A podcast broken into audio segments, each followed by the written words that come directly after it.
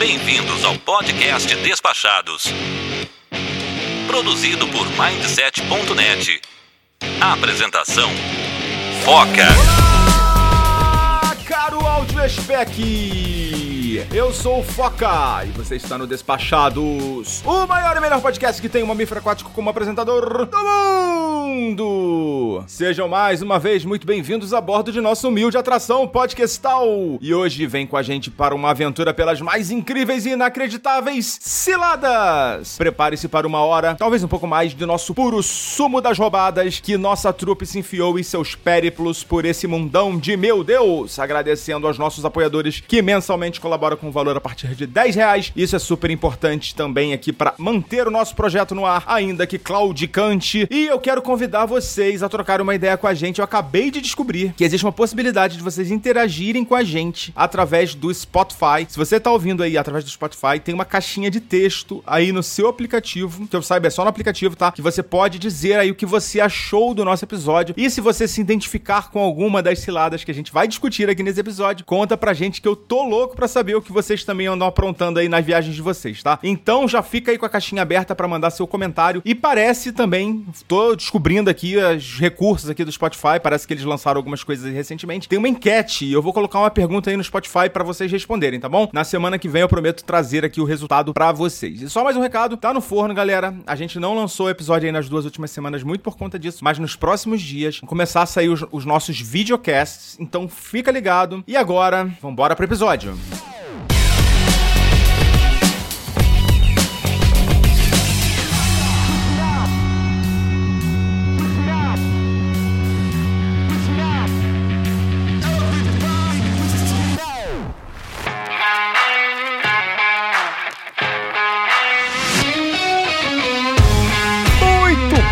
galera? Estamos aqui hoje para mais um episódio aqui do Despachados e hoje a gente vai falar das roubadas onde a gente já se enfiou e o que que a gente deve fazer para fugir delas. E para compartilhar aqui esse espaço comigo, eu tenho aqui hoje três participantes para lá de especiais. Tenho aqui novamente a minha amiguinha, a minha irmãzinha Ana Carla. Muito bem-vinda. Olá, Foca. Olá, ouvintes. Prazer compartilhar mais um tema muito legal com vocês. E também tenho aqui o meu digníssimo André Ladeira. O Foca, olá, ouvintes. Um prazer também estar aqui com vocês e falar sobre assuntos e temas importantes. E também aqui compartilhando aqui o nosso espaço, temos ele, Bruno, o editor. Fala, Foca, fala galera. Enfim, o Foca me tirou da geladeira. É uma alegria e satisfação voltar pra cá. Não, na geladeira não, a gente que não tá gravando mesmo. gravamos uns episódios diferentes aqui, gravamos lá no, no estúdio, em São Paulo também. É, tá muito fino esse podcast. e hoje a gente tá aqui para falar de furadas e ciladas. E eu separei algumas aqui, já compartilhei com vocês lá no grupo, e eu queria saber de vocês qual foi a última que vocês caíram aí. Quem quer começar? Cri, cri, cri. ninguém, ninguém, quer falar a própria vergonha, né? É. Não, é tão engraçado quando a gente fala sobre um, um determinado tema, né? A gente vai conversar sobre tal tema. Eu hoje fui, falei com o André assim: Nossa, me ajuda a lembrar aí sobre algumas ciladas e furadas. E ó, oh, não vem colar, não, viu? Não vem colar, não. Porque é tão engraçado. Tá. Você começa a pensar assim: o que? O que será? O que será? Quando o Foca falou, deu alguns exemplos, eu, caramba, eu já caí em todos, né? Quais não? Então é só a gente botar um pouquinho da memória para exercitar. A gente já falou em alguns episódios aí para trás sobre táxi na Argentina. Então, assim, é uma coisa bem de praxe, né, gente, acontecer. E, e, e lá é muito comum, sabe? Aqueles caras super espertinhos que olham pra sua cara, veem uma cara ali de turista, né, tentando arriscar aquele portunhol bem ruim, e eles dão o preço de acordo com a sua cara. Então, assim, gente, é uma cilada, um, um golpezinho bem bobo. A gente já falou isso em outros, outros episódios, mas eu quis, eu lembrei disso agora. Não sei se vocês querem falar sobre outro aí, o último, último que a gente passou. Pegar o gancho aqui da Argentina, uma das maiores raivas, assim, que eu passei na Argentina foi. Aliás, uma das maiores raivas que eu passei na minha vida de viajante foi na Argentina também, mas não foi com táxi, foi com uma safada de uma é, agente de viagens. Como é que fala? Não é agente de viagens, é. Guia? Uma guia, é. Uma... Enfim. Eu comprei a viagem pela CVC na época, né? Foi isso Isso tem 15 anos e eu nunca vou esquecer, porque foi assim muito marcante. A gente comprou passagem e hospedagem. E aí chegando lá, a gente queria fazer os passeios, né? E aí eu fui comprar os passeios com essa, com essa gente lá, né? Da operadora. Eram outros tempos, tá? A Argentina não era um destino barato nessa época. Era até bem caro. Eu não lembro exatamente qual era a cotação do, do peso lá, mas não era barato. E os passeios que a gente comprou eram mais ou menos 100 dólares, assim, por, por pessoa. A gente comprou dois passeios, então a, a conta lá total dava uns 400 dólares. Só que na hora de pagar, ela me deu uma gambelada, porque ela fez o câmbio do real pro peso e do peso pro Nossa dólar, senhora. Nossa senhora. E o câmbio da cabeça dela, assim. Eu não sabia, assim, no quanto que era a cotação. Tinha acabado de chegar, né? Tava, tinha acabado de pisar na Argentina e tal. Era uma, era uma viagem internacional que eu só tinha feito uma vez na vida, há, há décadas atrás, literalmente. E ela foi falando, foi me miguelando, foi...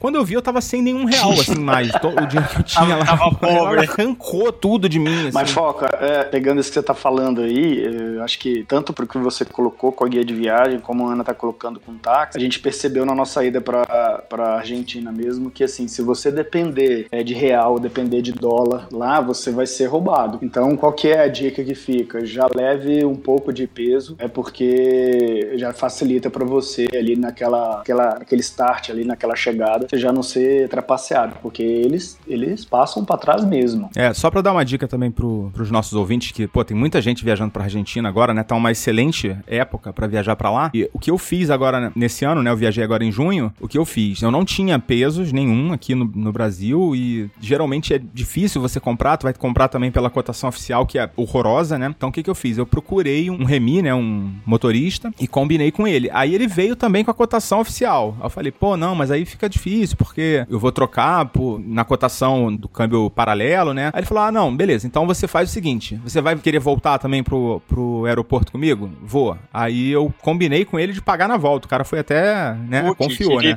É, e aí eu cheguei lá e no primeiro dia já foi. A primeira coisa que eu fui fazer foi trocar na Western Union. Eu adorei lá a, a experiência A com a gente Western Union. também. Foi tranquilaço, a cotação muito boa e muito seguro, né? A Western Union, com certeza você não vai pegar nota falsa e tal. E tem gente que faz lá na, na, na Florida, já fiz também em outras viagens. Não tive problema, mas realmente você vai precisar de pesos lá pra pagar na chegada. E se você não tiver um esquema desse, pode ser que você tenha problemas. Pegando o gancho, Foca, esse- ah, eu sempre falo que a chegada é o pior momento da viagem, né? Porque você que tá completamente refém ainda não, não, não, não tá aclimatado, não tá em casa, não tá confortável. Pra evitar, pô, fiquei, viajei sete meses pela Argentina, né? Então aprendi algumas coisinhas. Assim, ó, pra evitar a chegada do aeroporto, que é sempre o pior momento da viagem, eu sempre recomendo na Argentina você baixar o Cabify, né? Já ter o Cabify baixado do Brasil, porque ele faz a confirmação do celular pelo SMS, tá? E cadastrar o seu cartão de preferência o Mastercard. Mastercard, infelizmente, não é uma publicidade, viu, Mastercard? Mas vocês fiquem à vontade.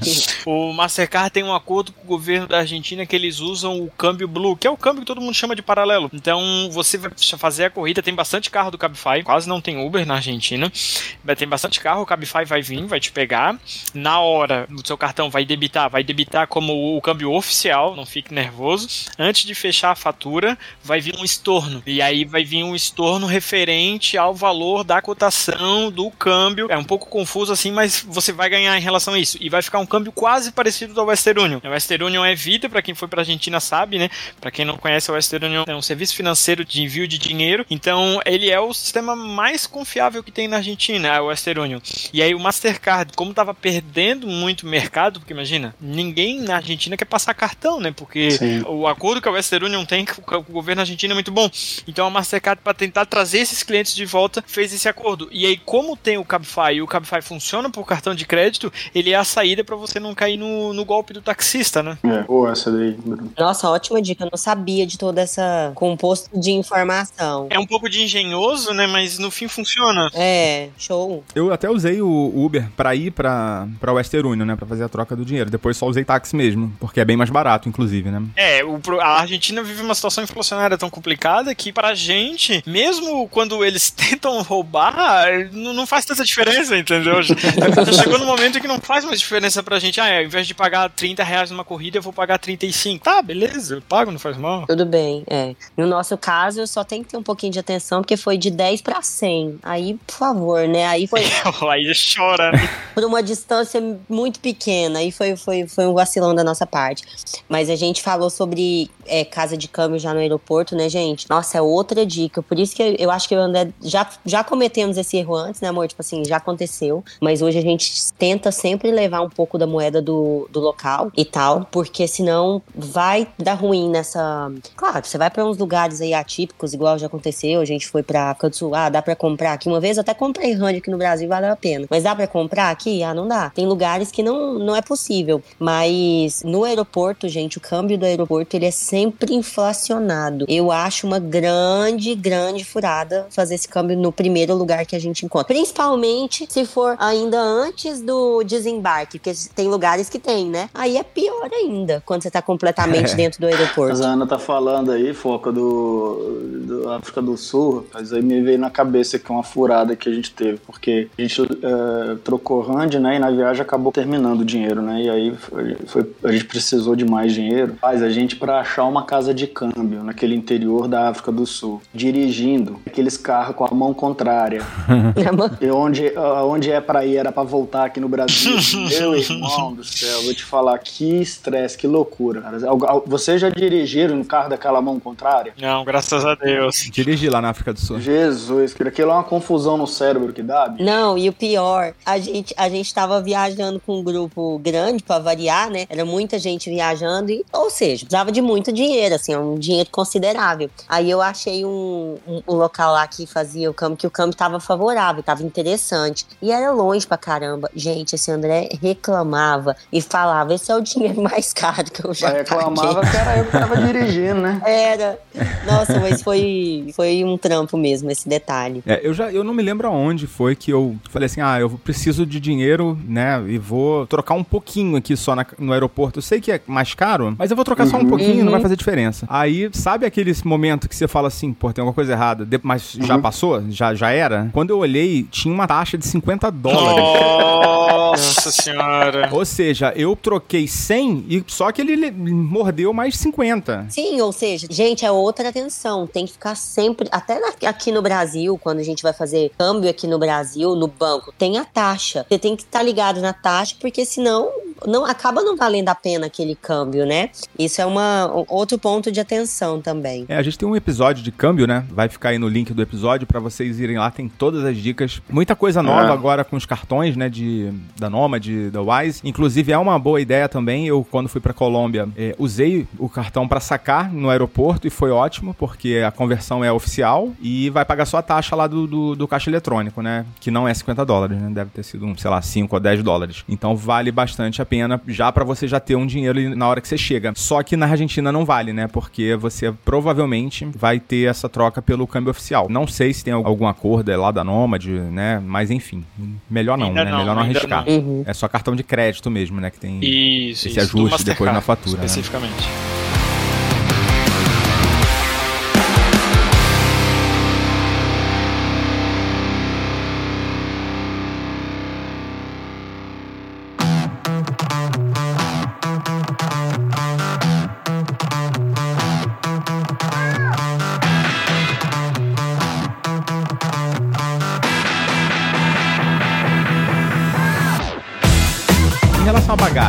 Já tiveram alguma furada, assim? Poxa, na, na, minha primeira viagem pra África do Sul eu tive uma extravio, mas assim, furada. Ah, não... não, eu também não. É, não, não. Não foi furada, mas naquele voo que cancelaram da gente em Lisboa, eles prenderam a bagagem da gente lá. Eu fiquei praticamente o dia inteiro lá para retirar a bagagem, para poder ir pro hotel. Foi um, uma canseira, cara. Olha, e olha o tanto que eles são legais. Eles estavam com um problema de. Aquele problema na crise da Europa do verão do ano passado, né? Pós-pandemia e tal. Você tinha que procurar sua bagagem, né, amor? Sim, verdade. Gente, minha mãe cometeu um vacilo. Lembrei de um da minha mãe aqui que serve para os ouvintes. Quando vocês forem fazer uma viagem internacional, que vocês tiverem necessidade de algum medicamento, qualquer medicamento de uso contínuo, medicamento de, importante, não despache esse medicamento. Minha mãe despachou o medicamento dela, a bagagem dela foi extraviada e aí ela chegou lá no país, ficou, acho que ela chegou a ficar quase uma semana, mais de uma semana sem tomar o remédio, não podia, tal, porque ela tinha que ter levado o medicamento na bagagem de mão, né? Mas não, despachou e teve maior problema. A gente já tava pensando num recurso de, olha que comédia. Ela encontrou uma amiga do Brasil para levar o medicamento para ela. A amiga também despachou e a bagagem da amiga também foi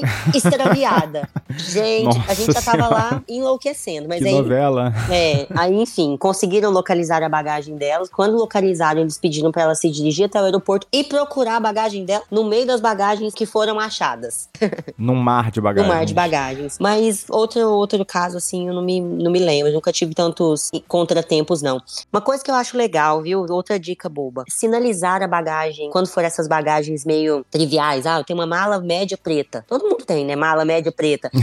Ah, bota um laço lá bonito vermelho, bota uma faixa, bota uma fita, tenta comprar uma bagagem diferente, porque facilita. Também já houve casos, nunca aconteceu com a gente, mas de pessoas trocarem, né? Aquela famosa troca de bagagem. Aí eu acho Já, também já interessante sinalizar a bagagem de uma forma diferente. Comigo já aconteceu. Eu tenho uma Samsonite preta, né? Que é aquela mais padrão impossível, né? É que todo mundo tem. É, é a mais barata. Eu percebi que tinha uma. Eu achei que era minha mala e alguém tava saindo com ela. E assim, eu corri atrás do cara. Nossa, mãe do céu, que desespero. Que horror. E era real? Era minha, era minha. Cara, Mas assim, não era maldade, não. O cara, a, a mala do cara era igual. Simples assim. Ele não conferiu o nome. Ainda bem que era tua, né? Já pensou? Se não era, vergonha? Ah, se não fosse, paciência. Desculpa, vou esperar então. Mas ele tava saindo com a minha mala. E já aconteceu, eu não lembro. Alguém aqui do despachado já teve a mala extraviada, é, trocada assim, e aí eu não consegui achar, e depois acharam o cara. Aí o cara não morava longe, eu tava em outra cidade, foi um trampo pra trocar. Então, assim, fica de olho na tua mala. É. E essa, essa ideia da Ana de botar uma, uma marcação, né? Uma fita. Agora tem aquelas capas, né? Que você bota a capa na mala inteira, né? Que você pode botar uma mala, uma capa diferente, né? Colorida. Isso é muito útil. Pra realmente não ficar, né? Imagina a tua mãe lá procurando uma mala super padrão num, num depósito, né? Da... E foi bem assim, a minha mãe tava com super padrão. Um primo meu que foi procurar, coitado, sofreu. É, uma- Gastou é dinheiro. Uma, dica- uma dica é comprar mala feia, mesmo. né? Comprar É. mala feia ninguém vai pegar. Uma mala colorida, uma mala com estampa É. feia, aí ninguém vai pegar. Agora, a mala preta, aí é difícil. Estampa do Romero Brito. É, vai ter gente que não vai gostar dessa alusão, mas tudo bem. Ai, ai. Não, é porque tem mesmo. Vocês já viram as malas da, com as estampas do Romero Brito? É, vai ter gente que acha bonito, pô. É, eu tô falando aqui só pra diferenciar, não tô entrando no mérito. Mas é, mas é feio. Tem uma, um- uma nova modalidade aí de ultra low cost, né? Empresas aéreas que têm ultra baixo custo, né? E algumas delas já estão vendendo aqui no Brasil. Fiquem muito ligados, passagens sem bagagem de mão. Sim. É, sem bagagem nenhuma. Na verdade, só tem um item, né? Que você pode levar, mas é pra botar embaixo do, do assento. Se você quiser colocar uma bagagem, que é padrão, né? De, de- no overhead, né? no- naquele bagageiro do avião, tem que pagar também. Por exemplo, a JetSmart tem algumas tarifas que são dessa forma. A que eu fui pra Argentina, Flybond, inclui a- um item, né? Uma bagagem de mão, mas tem que ficar ligado, porque às vezes você vai fazer a conta no final, é melhor você comprar de outra empresa, porque já vai ter pelo menos a bagagem de mão incluída. É. E é uma diferença, e não é barato, assim, eles cobram e cobram bem, assim. Ah, Eles cobram quase o preço de outra passagem pra, pra levar a mala. É, não, eu já tive, eu já tive foca na Europa, na famosa Ryanair. Eu, eu ia comprar um bilhete, mas eu consegui fugir da cilada assim no último segundo, que era eu ia comprar um trecho que era Roma, algum lugar no leste europeu, não me lembro agora pra onde, Croácia, alguma coisa assim, Hungria. E, e era, eu acho que 30 ou 40 euros a, a passagem. E aí eu, pô, só sucesso, né? 30, 40 euros é barato. E aí eu fui ver, claro, eu já sabia que não tinha mala, a Ryanair ela é bem famosa por isso, e aí eu fui ver quanto que era pra adicionar uma mala, era mais 150 euros. E eu, che- eu cheguei, eu cheguei a conversa- conversar com a minha mulher, eu cheguei a cogitar a possibilidade de comprar um outro assento só pra minha mala, né? Porque daí eu compraria um pra mim, um pra minha mulher e um pra minha mala, né, cara? Porque daí, pô, 40, 40, 40 era alguma coisa assim melhor do que 150. Mas tem lá nas letras pequenas que não pode fazer isso. Já eles já sabem que as pessoas, alguém, alguém já deve ter feito isso, né? Pensado nisso. É, eles são mais inteligentes que a gente. Aí eu fui lá nas letras miúdas lá e aí me detive um tempo pra ler e eles falam não, não pode, só pode seres humanos mesmo.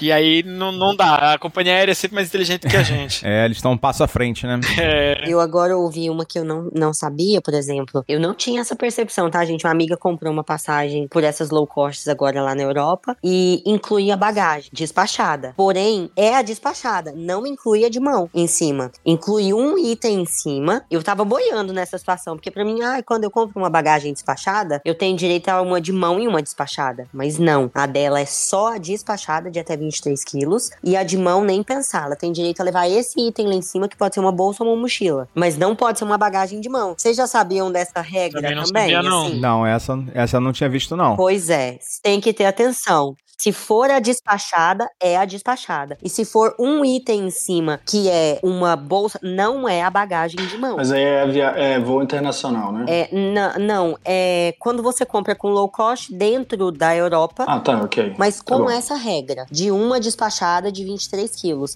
E aqui, eu não sei se pra gente aqui no Brasil, toda vez que eu falo, tá, beleza, eu tenho direito a despachar uma de 23, mais a de mão lá em cima. Aí ela me esclareceu e tal, falou, não, Ana, não tenho direito a de mão, só a despachada e mais uma bolsa ou uma mochila que vai embaixo do banco. Mas nada que ela possa colocar lá em cima da, do, do bagageiro do voo interno. Se ela só tiver a de mão, ela pode despachar, né? Mas é difícil, né? Aí sim. Já tá despachando uma bagagem? É, Eu só viajo com mala de mão agora, cara. Muito difícil. Assim, nem lembro quando foi a última vez que eu despachei bagagem. É um caminho sem volta. É um caminho sem volta. É muito bom. Ainda falando aqui de avião, pegando esse gancho, é, é sempre bom a gente ficar atento quando a gente, para evitar já problema, quando a gente vai comprar uma passagem aérea. Ah, eu vou usar os sites usuais aqui no Brasil, que os, os buscadores brasileiros, e a gente acaba chegando nos sites que são, sei lá, tipo eDreams, alguma coisa assim, que são os buscadores europeus. Ah, o próprio Google Flight, né? Vai, linka, né? É, só que assim, a gente tem que ter um pouco de sapiência, assim, um pouco de ficar atento,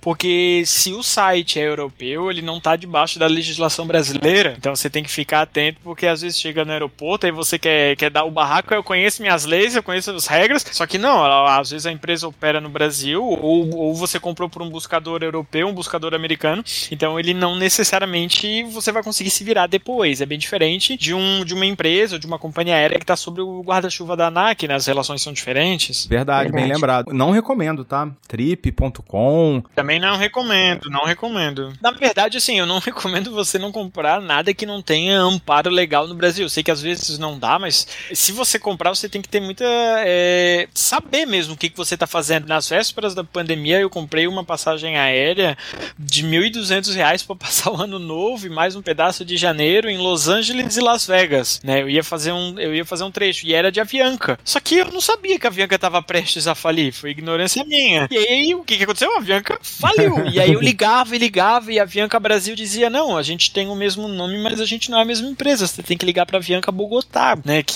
que é outra. E aí eu ligava Não, mas foi o contrário. A que faliu foi a do Brasil. Faliu foi a do Brasil. E aí eu ligava pra ela e diziam, não senhor, sua passagem é daqui, porque, quer dizer, a sua passagem é do, do seu território, do Brasil. O resumo é que ah, depois de perdi a viagem, né? Até porque veio pandemia e tudo mais. A Avianca Bogotá pegou, absorveu algumas coisas do Brasil, mas aí a taxa que eles me queriam cobrar era de 1.300 reais e a passagem era 1.200. E aí eu falei, pô, então tem que pagar pra vocês mais 100, então deixa, deixa aí, deixa, sei lá, tá até lá, até hoje lá, não sei o que aconteceu com essa passagem. Mas eu, pô, não se vou para os Estados Unidos a 1.200 reais, 1.300, né? Eu já meio era o risco que eu corria, né? Eu não reservei hotel, não fiz nada, eu ia fazer tudo em cima da hora. Mas, meu, quando o santo, quando a esmola é boa demais, você tem que estar atento a isso, né? Com certeza. A gente vai entrar nesse, nesse item É. da esmola muito grande, enorme. Já já, tá? A galera já deve estar em cólicas aí, pensando em alguns nomes. Antecipando a pauta. É, é, mas a gente já vai chegar lá. Nomes com numerais.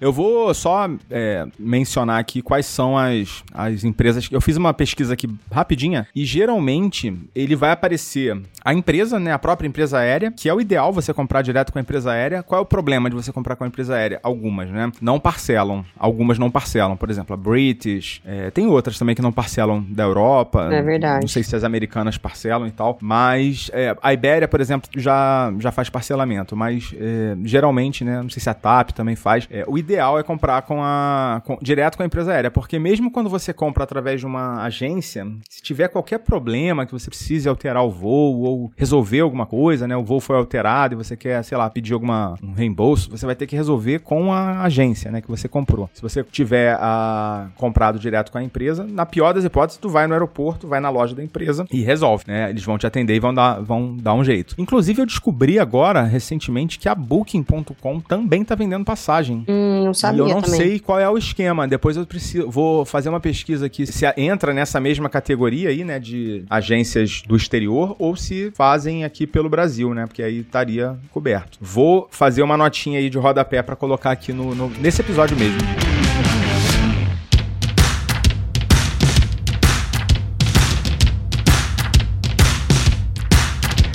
Então, agora vamos mudar um pouquinho de assunto e vamos para hospedagem, né? Porque hospedagem também é uma manancial de pegadinhas, né? Assim, eu não sei se vocês têm algumas histórias, eu tenho, tô doido para contar também aqui pra, pra galera. eu tenho, eu, eu escolhi, eu Fala aí, escolhi. eu. Bruno. ah, cara, assim, ó, eu, eu, eu não sou eu não sou tão inocente assim e eu já tenho um pouquinho de viagem nas minhas costas, mas é pra gente ficar atento a algumas coisas que mesmo a gente tendo toda a experiência do mundo e às vezes a gente tem até um pouco de soberba, né, em relação a isso. A gente vai ficando muito autoconfiante, né? É. É, cara, e a gente, e a gente às vezes cai em umas coisas que são muito tontas, mas às vezes a gente, a gente tem que estar. a gente é brasileiro, né? Tem que estar sempre com o pai atrás com os outros, assim. Eu fiz uma viagem pra Europa tem algum tempo, foi um pouco antes da pandemia, e eu fiz as reservas tudo mais. Eu sou time Airbnb, assim, eu sempre faço reserva por Airbnb, até porque pra mim ter cozinha é uma coisa bem importante durante a viagem, porque eu vou ficando cansado de comida de, de outros países, assim. E eu caí num- numa cilada, assim, e eu acho, eu acho que foi lá em, em Zagreb, na Croácia, em Ljubljana, na, Eslovênia. Ó, minha senhora tá dizendo que foi em Ljubljana. Que aconteceu a seguinte situação: é, estávamos eu e um outro casal e a gente alugou um apartamento com dois quartos, tudo certo. Cada quarto tinha um quadro, um era Mona Lisa e o outro era um macaquinho. Eu nunca vou esquecer isso. E eu falei pro meu, eu falei pro meu amigo a viagem inteira: não, eu vou ficar no quarto da Mona Lisa, vou ficar no quarto da Mona Lisa. E eu cheguei e não tinha quarto da Mona Lisa, só tinha quarto do macaquinho. Resumo, o que, que aconteceu? O, o anfitrião bateu uma foto do quarto com a, a Mona Lisa, depois ele foi, trocou a roupa de cama, trocou o quadro e bateu uma outra foto. E o, e o outro e outra cama que existia era um sofá-cama. E só que tinha um espelho enorme na sala, então ele te dava essa impressão de que tinham dois quartos. E no anúncio falava dois quartos. E nossa, eu fiquei muito irritado com isso, muito irritado, porque é aquela coisa, né? Quando você viaja pra Europa, você vai pra muito lugar, pega muito quarto, então isso vai te cansando. E aí eu tive que ficar três, quatro noites, assim, de um final de viagem que eu já tava bem cansado, dormindo num sofá-cama, que é uma coisa que eu nunca faço, justamente porque, eu, porque o anfitrião, sei lá, eu acredito que tenha sido maldade, eu É até horrível. coloquei isso na avaliação dele depois, de maldade, porque isso, isso não se faz. Com certeza, não é, é um, não é um erro normal. É, pois é, não, e eu, eu fiz questão de entrar no anúncio depois pra ver, e realmente ele fez um jogo com espelho e bateu fotos em momentos diferentes com duas roupas de cama. Então, assim, né, para finalizar o caos, é, se você vai alugar por plataformas como o Airbnb ou às vezes até o Booking, fique muito, muito, muito atento às avaliações. De- de- pela experiência, a experiência das outras pessoas vai dizer muito pra você. Se, por exemplo, eu tô em Lima agora e eu tô num lugar que eu tô muito perto do centro e tem barulho, sabe? Mas quando eu cheguei aqui, eu já sabia que ia ter barulho. Eu já sabia que ia ter barulho de trânsito, barulho de cidade. Pelo menos 10 pessoas já tinham comentado isso. Então eu já vim ciente disso. É completamente diferente desse outro caso que eu contei lá na Europa. Então é, é importante você estar ciente do para onde você está indo a partir da avaliação das outras pessoas. Se 10 pessoas disseram que teve barulho, é muito improvável que você chegue e não tenha barulho, sabe? É, eu fiz a mesma coisa que você e aluguei um apartamento em Balneário Camboriú. A hospedagem lá é bem caro, né? Eu achei lá um apartamento que tava bonitinho e tal e tinha ah, nas avaliações falando do barulho. E a própria, no próprio anúncio falava que era realmente na beira da rua. Cara, mas eu assim, era uma coisa desesperadora, assim. Essa hospedagem foi bem difícil e eu reclamei do barulho, lógico, né? E eu reclamei no nível que eu senti, sabe? Eu falei, ó, é muito barulho. Realmente me arrependi, apesar de ter lido as, as. Assim, eu fiz o comentário que eu gostaria de ter lido, sabe? Sim, é, isso é importante. É É, insuportável. a mulher né? ficou puta comigo, assim. Não dá pra ser né? gentil, não dá pra ser gentil. Não, não, não dá. E outra coisa, o apartamento poderia trabalhar um pouquinho o isolamento. E ela não, pô, o apartamento tava meio, assim, a manutenção do apartamento não tava grande coisa. Assim, e, a- e mesmo com tudo fechado, era muito muito barulho dentro do apartamento. Era uma situação realmente desesperadora. É, uma coisa que eu tenho que eu percebo muito assim, Foca, é, e para as pessoas que, que ficam muito em, usam muito a plataforma do Airbnb, eu uso muito, né, até porque eu tô fazendo uma longa viagem, é não ter vergonha de pedir as coisas, porque a maior parte dos anfitriões acham que estão fazendo favor pra gente, sabe? Ah, você tá ficando na minha casa. Então assim, eu chego no quarto, na casa, segundo dia eu já chamo o anfitrião, porque sempre tem coisa. No último eu pedi lá em Salta, na Argentina, eu pedi para ele trocar o colchão, porque tinha um buraco no colchão. Eu, eu falei para ele, não, é inadmissível, eu não vou dormir nesse colchão aqui, não dá, eu vou atear fogo no seu colchão se você não trocar. Nesses termos, aí veio e trocou. Ô Bruno, desculpa te interromper, mas parece que você tem, pro, você tem problema com cama, hein? Nossa, cara, cama, cama e chuveiro pra mim tem que ser sagrado, assim, cara. É, eu fico muito indignado se a cama é ruim, sabe?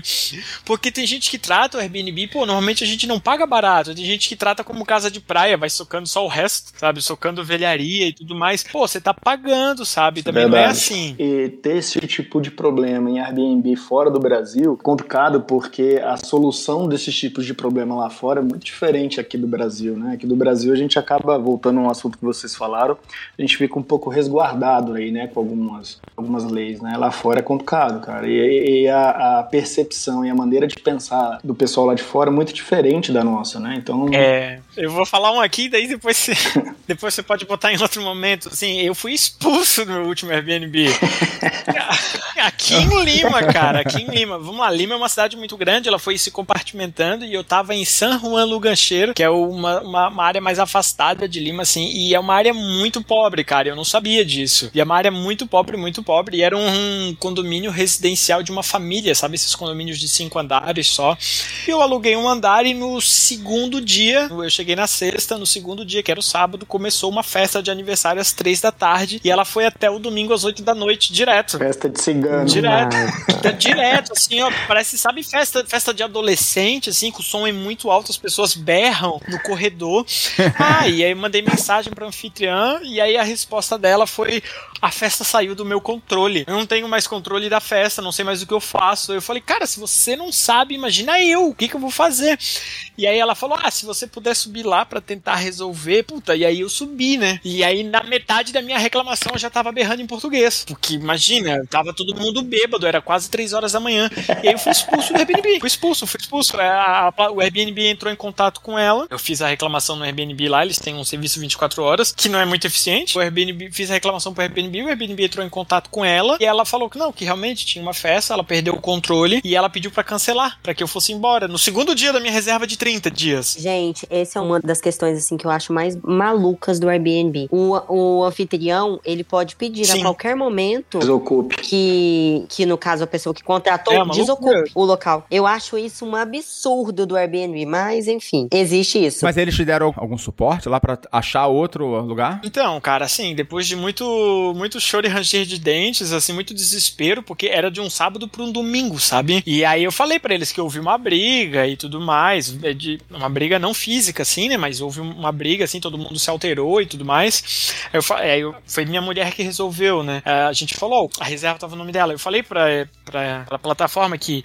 o meu carro fica na rua, não é um bairro confiável, uma placa do Brasil chama muita atenção. O Airbnb primeiro cancelou com ela e depois me deu três diárias. Cara, isso é mais inacreditável. Eles me deram três diárias de 400 dólares por diária num hotel que eu pudesse escolher hum, na cidade. Gostei. Porra, caí pra cima, né, cara? 400 dólares. Cai, caí pra cima e, assim, aí a gente pegou um hotel muito bom aqui na cidade, é um, o mais caro, diga-se de passagem, um dos mais caros, assim, e teve três dias de luxo, mas depois foi muito difícil, porque imagina, como é que eu vou arranjar um Airbnb de um dia pro outro? Foi literalmente isso, para mais 27 dias, sabe? Foi bem difícil. Mas, Bruno, o, o Foca, eu acho que essa questão, a gente tá falando muito do Airbnb, mas eu acho que não tá nem ligado muito só ao Airbnb, né? A gente fez uma, essa viagem que a gente fez pra Europa, a Ana alugou um apartamento lá em Berna, né? E foi pelo Booking, né, amor? Todos. É, a gente alugou muitos apartamentos na Croácia também, amor. O de Veneza também. Todos eram apartamentos, mas eu preferi usar a, pla- a plataforma do Booking. E, e aí, assim, é, constantemente em todos os locais que a gente fi- ficou, tinha algum tipo de problema. Então, por exemplo, esse apartamento lá em Berna, as camas horríveis, aí você não tinha ar-condicionado no apartamento. Nossa, é pra chorar. E a gente tava em pleno verão, em julho, né, cara? Ou seja, o apartamento era um forno, né? E não citava isso no, no, no anúncio, né? Então, assim, eu acho que é importante a gente, de fato, quando for tentar buscar o máximo de informações possíveis, porque é, essa questão de alugar apartamento, né, seja ele pro Airbnb ou Book ou qualquer outra plataforma, ela, ela tem suas pegadinhas mesmo. Foi muito engraçada essa experiência do não ter ar-condicionado. Porque eu perguntei pro, pro host, ele, pra ele foi tão óbvio assim. Não, claro que não. Os apart... Aí ele respondeu: os apartamentos da Suíça não têm ar-condicionado. E a gente alugou um apartamento numa localização muito privilegiada, num prédio bem novo, era bem luxo, assim, né, amor? O apartamento era bem legal. Era só que pegava um sol a porra lá, né, cara? Ou seja, cozinhava a gente lá. Batia um sol, gente. no final da tarde, a gente tinha que fechar todas as cortinas, deixar o apartamento assim, bem fechadinho mesmo, pra não. O apartamento era, era todo em vidro. Então, pra entrar o mínimo de calor possível, porque, gente, era um forno, era algo assim inexplicável. E aí a gente até entendeu. Porque que em pleno verãozão, assim, europeu, eles fogem de lá, eles passam, alugam o apartamento deles e passam 40 dias fora. Mas a gente se questionou tanto sobre a cama também, bem parecido com o Bruno, que a gente falava assim, cara, não tem como eles dormirem nessa cama aqui todos os dias.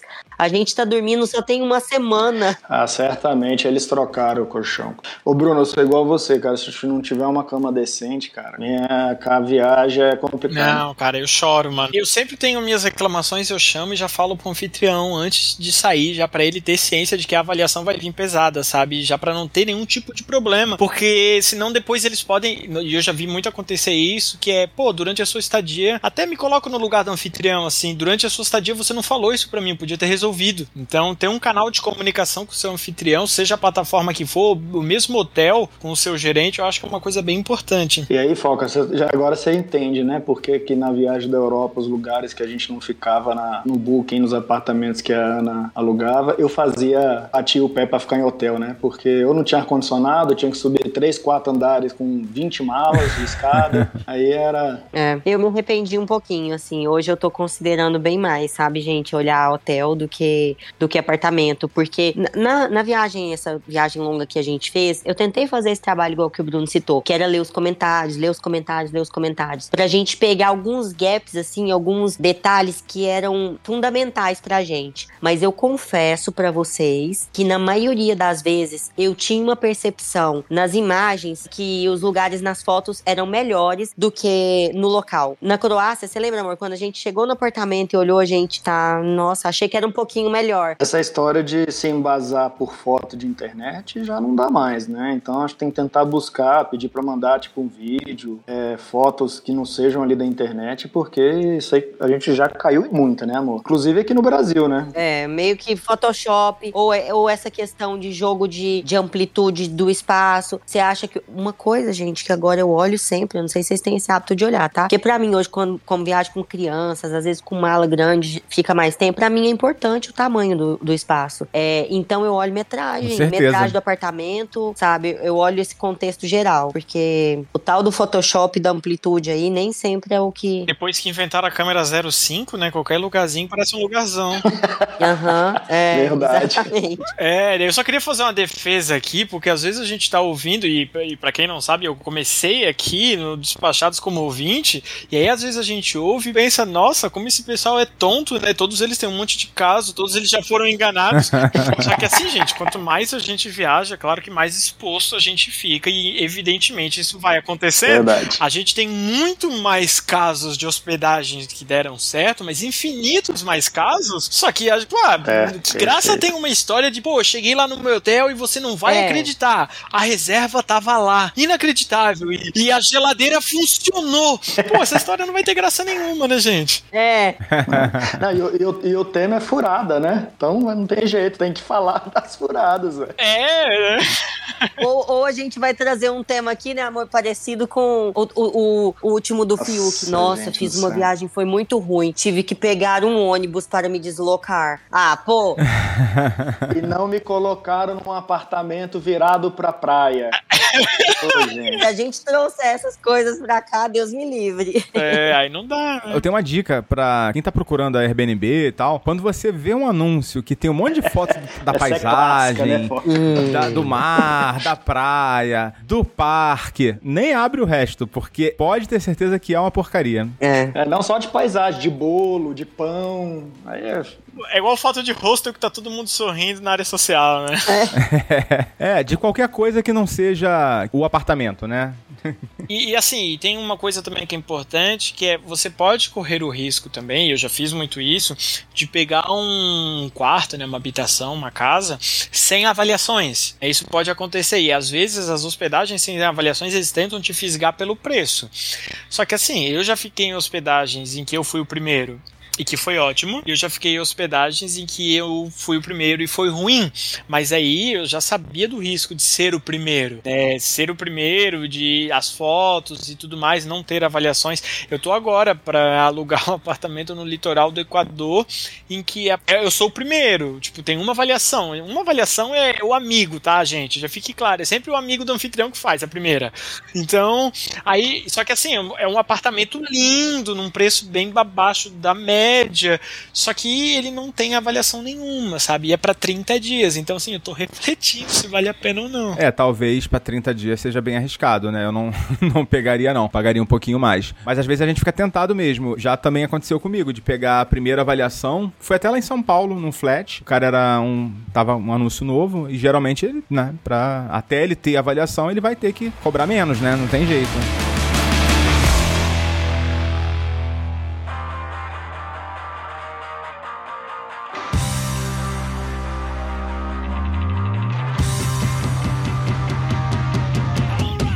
Pouquinho de passeios e tours, né? Guias. Já tiveram alguma experiência que não foi tão legal assim? Hum, eu tenho uma dica, assim, pra dar sobre passeios. Não, não tô me lembrando de um passeio que tenha sido uma furada tal. Mas eu tô me lembrando de uma pegadinha que os passeios têm que eu acho que a gente tem que tomar cuidado. Ou tentar eliminar os passeios que tem. Porque eu acho que todo turista, né, quando a gente tá num lugar, conhecendo um lugar, a gente não tem aquele over tempo, né, sobrando. É, então, tem alguns passeios que eles levam pra alguns lugares que eles vão tentar te vender algo e vão tentar te vender algo caro, famoso golpe, né? É, na China, por exemplo, a galera te- vai querer te vender pérolas na China. Gente, oi? Pérolas na China, né? Não faz muito sentido.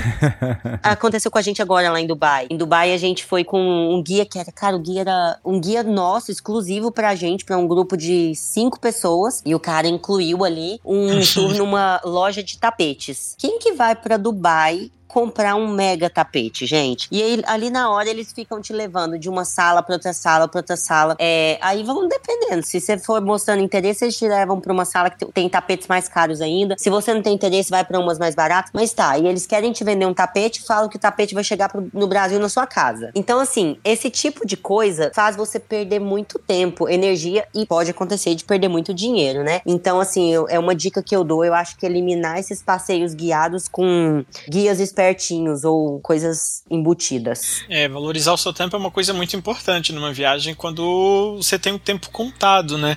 Eu fiz uma viagem para os Estados Unidos e, e eu e minha mulher a gente pegou trauma depois disso, porque a gente ia participar de uma palestra. Olha isso, gente, a gente ia participar de uma palestra de timeshare. Eu ia participar de uma palestra de timeshare. Putz, cara. A gente não pode julgar, né, André? Não, não. E aí, pô, eu ia ganhar um baita de um desconto pra ir num, nos parques da Disney e tudo mais. E aí, beleza, a gente foi. E a gente ganhou, acho que 80 dólares de desconto, 100 dólares. E aí, pô, a gente já saiu do Brasil sabendo, né, que a gente ia fazer esse, esse, esse momento, então já tava organizado. Só que daí, no final, assim, eles fizeram, ah, vai rolar uma outra fala, assim, amanhã, se vocês quiserem. A gente vai dar o bônus de novo. Pô, eu pensei, caralho, mais 100 dólares, bora, né? Só que, pô, a primeira fala eu acho que foi uma hora e meia, assim. No segundo dia, gente, eu acho que eu fiquei umas quatro horas no lugar, assim, pra, pra ouvir a fala. E no final eu já tava desesperado já, pra querer ir embora já. Não quero mais, eu não quero mais. Não, eu, pega esse voucher, eu nem quero, gente, pelo amor de Deus. Eu tava me sentindo em cativeiro, assim, sabe? Então, pô, uma coisa que eu passei a valorizar muito em viagem curta, né? É o meu tempo, assim. Isso eu acho que é importante. Verdade. Eu uh, teve uma viagem nessa viagem da África do Sul que a gente fez. Passei foi até assim, a experiência foi é, de ver, né? Os tubarões é bacana, mas cara, o mar tava agitado, esse barco tava balançando tanto. Ai, que delícia. Mas não teve uma pessoa dentro do barco que não tava vomitando, não tava passando mal, não tava com, com cara de, de, de morto-vivo. Então, assim, eu é uma coisa que eu, que eu falo: olha, vai fazer um passeio uhum. desse tipo aí pro mar, checa aí como que tá o mar, né? Vê direitinho se vai balançar demais, porque deixa de ser uma experiência, sabe, super atraente e passa a ser uma experiência um pouco traumática, sabe? É, e normalmente pro guia é só um dia de trabalho a mais, né? É. Leva muito remédio. É, quando eu fui lá para Recife, lá para ver os Recifes, também tava uma chuva danada lá, caindo o mundo, e eu, aí eu fui lá para contratar um balseiro para ir lá nos Recifes, e o cara falou: "Não, não, essa chuva vai balançar um pouco, mas é lindo ainda". Eu falei: "Não, né, moço? Não vou, né? Pô, imagina, a única experiência que eu vou ter, o único dia que eu podia". Não, aí também não fui. é, e aí entra dentro d'água aquela água gelada, cara, que vai até na alma, sabe? Então, é, nossa. Eu fiz um passeio uma vez no Nordeste, que eu também não vou lembrar para onde que foi, mas eu me lembro que assim, o transporte até o local era uma van. Cara, a van tava caindo aos pedaços. Ah, isso é um clássico. o cinto do cara preso com, com um grampeador, sabe? Uma coisa, aquele clássico mesmo, né, que o, Bruno acabou é, de mencionar. Eu também assisti uma apresentação em Orlando para ganhar um passeio de helicóptero que eu queria muito, muito, muito, muito fazer. Aí fiz todos meus amigos lá assistirem, assisti a apresentação e ganhei esse passeio. O, o helicóptero, gente, quando eu cheguei lá, ele era bem velho. Meu Deus. Todo remendado no silver tape. E eu, eu, eu falei, meu Deus, e agora? Eu fiquei muito envergonhada, né? De tipo assim, eu fiquei convencendo eles de ir, porque eu queria muito fazer o passeio de helicóptero. Quando eu cheguei, eles ficaram assim me olhando. Você vai fazer? Eu, tá, vou, né? Mas eu fiz bem segura. Nossa, que arrependimento. Passeio de brinde arriscado, arrisquei minha vida. Eles falaram que era um passeio, não falaram se você ia sobreviver ao passeio, do... né? É, com emoção. Pô. Eu voltava tá viva. Certo.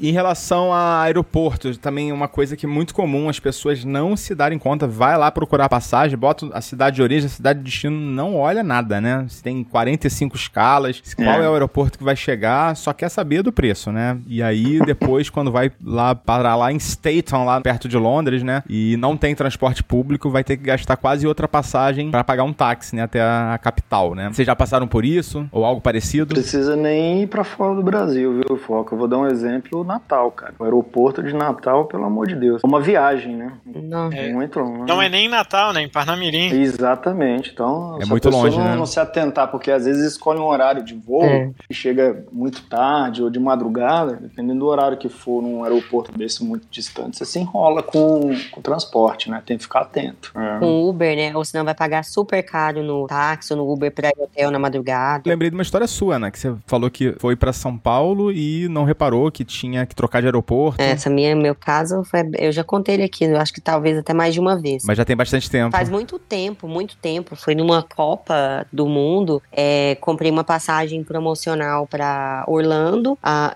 nossa, aquela época que você comprava passagem, eu comprava passagem para tudo quanto é lugar. Acho que eu paguei, na, na época era coisa de mil reais numa passagem. Só que o meu voo chegava em Congonhas e depois partiu, eh, partindo de Brasília, São Paulo, né? Chegava em Congonhas e o outro voo saía de Guarulhos para Orlando. Só que a diferença era que ela no limite, eu acho que assim, de duas horas e o meu voo chegava sexta-feira, cinco horas da tarde, na hora do rush. Gente, conversei com um, com dois, com três, com quatro táxis. Eles, você não chega, você não chega, você não chega. Aí uma menina da minha empresa me, me arrumou, minha querida amiga Suzane e Elane, me indicaram o, o motoboy da empresa. Eu fui de mototáxi. Foi no grau, foi no grau. Fazendo. com a bolsinha pendurada, né? Com a marinha pendurada. Ah, e só bolsinha, tá, gente? Eu não levei nada, nem bagagem. Meus amigos tinham ido alguns dias antes é, pra Orlando. Eu fui num. Acho que eu fui pra cinco dias, eles iam ficar duas semanas. Aí eles levaram minha bagagem e eu fui só com a mochilinha nas costas da motoca. E, tá, e gente, detalhe: Parecia que ia chover, mas graças a Deus não choveu. Aí o bom foi eu no dia, moço, se chover, eu arrumo a capa. ô, ô, Foca, você imagina Ana Carla na garupa de, uma, de um motoboy? Altas aventuras, né? E eu aposto que chegou adiantada ainda, né? Ai, gente, mas calma. E cheguei. E cheguei tudo na Santa Paz. E, gente, naquela época que eu acho que o dólar também era. Não, não tava tão bom. Foi a primeira vez assim que eu fui pra lá com o dólar a 4. Mas mesmo É, assim, esse- valia a pena. Era bom demais ir pros Estados Unidos. Então tudo valia a pena pra ir pros Estados Unidos. Você não tem mais desculpa pra não andar na minha garupa agora não, hein, Ana Carla? Ai, tá ai, bom. ai. Não, pegando esse gancho, né? a- a meu, o meu apartamento, agora tá alugado, mas o meu apartamento é de Florianópolis, então essa é uma realidade muito grande, assim, de quem é do sul, né? Que quem é do sul e vai fazer viagem, assim, passou, chegou perto da linha do Equador, vai pingar em São Paulo, não tem conversa. Vai pingar em São Paulo. Então, fica muito atento, assim, quando você comprar passagem, porque Guarulhos, Campinas, os trens não são perto, não, né? Então a gente tem que ficar atento a esse tipo de coisa, porque é capaz de não chegar e aí perde voo, perde conexão, perde a continuidade da viagem, né? Nossa, Pois é é. uma super tragédia. Tem que ter atenção. Acho que hoje em dia as pessoas estão mais atentas a isso, mas, gente, pode acontecer, né? Pode acontecer. Bom, gente, já falamos de várias ciladas aqui. Acho que vocês já têm uma boa dose aí do que, que pode dar errado. O que o nosso amigo Bruno falou é verdade, né? Quanto mais você viaja, mais as coisas tendem a, né, a acontecer coisas desagradáveis, vamos dizer assim. Mas a, a verdade é que isso acontece com cada vez menos frequência, né? Sim. A gente acaba ficando vacinado pra muita coisa. E eu sei que os nossos ouvintes devem estar nesse momento preocupados e em cólicas aqui, porque a gente não falou das maiores furadas que aconteceram aqui no mercado de viagens brasileiro nos últimos tempos, né? Que foram as nossas queridas, tô sendo irônico, né? é, Hotel Urbano e 123 Milhas, né? Foram empresas que venderam aí pacotes super é, vantajosos, né? E que acabaram trazendo muitos transtornos aí para nossa querida comunidade de viajantes, né? E a gente convidou o advogado Dr. Leonardo Verlang para trocar uma ideia sobre esses casos sombrios, essas baitas ciladas aí que apareceram no horizonte. Ouve aí. Muito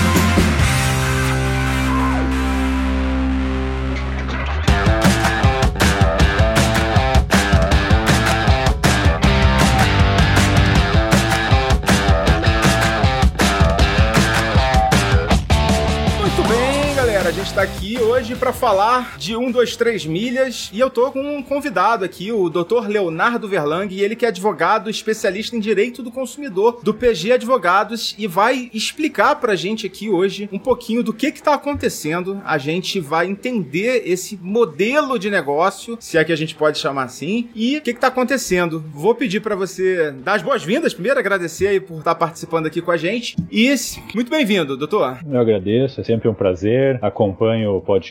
Quero mandar aqui um abraço aos ouvintes do despachados. Eu acho que a gente tem uma oportunidade muito boa aqui de trazer informação. Né? Eu acho que o consumidor é ávido por informação. Eu acho que os podcasts, né, esse canal, ele é muito bom porque ele, ele transmite uma, uma mensagem rápida, fácil, que faz com que o consumidor então tome melhores decisões. E aí é, nós tivemos essa surpresa, né? A gente já teve a questão do, da URB, que já teve um probleminha no passado. Tivemos a necessidade que a Secretaria Nacional do Consumidor interviesse nessa situação. Pelo conhecimento que nós temos, é, de alguma forma estão emitindo né, algum daqueles pacotes que a princípio haviam sido cancelados. E agora nós temos essa surpresa, ou não tão surpresa, né? Depende muito como a gente for analisar. Surpresa para quem comprou, não tão surpresa, por exemplo, eu vi uma mensagem esses dias de um representante da, da Latam, né, de que essa estrutura, né, desse produto ele não se sustenta, né, não se sustentaria, mas considerando aí as os índices de reclamação, por exemplo, é, que nós conseguimos identificar na internet, seja na plataforma oficial do governo, que é o consumidor.gov.br, é, não haviam muitas reclamações de consumidores que não conseguiam a emissão dessas passagens aéreas, né, e de uma hora para outra o consumidor aí já tinha contratado hospedagem, já tinha feito a locação do hotel, já tinha comprado ingresso ali para os seus parques de diversão, para suas atrações e acabou sendo surpreendido que a partir agora de setembro até, dois, e até dezembro de 2023 que não,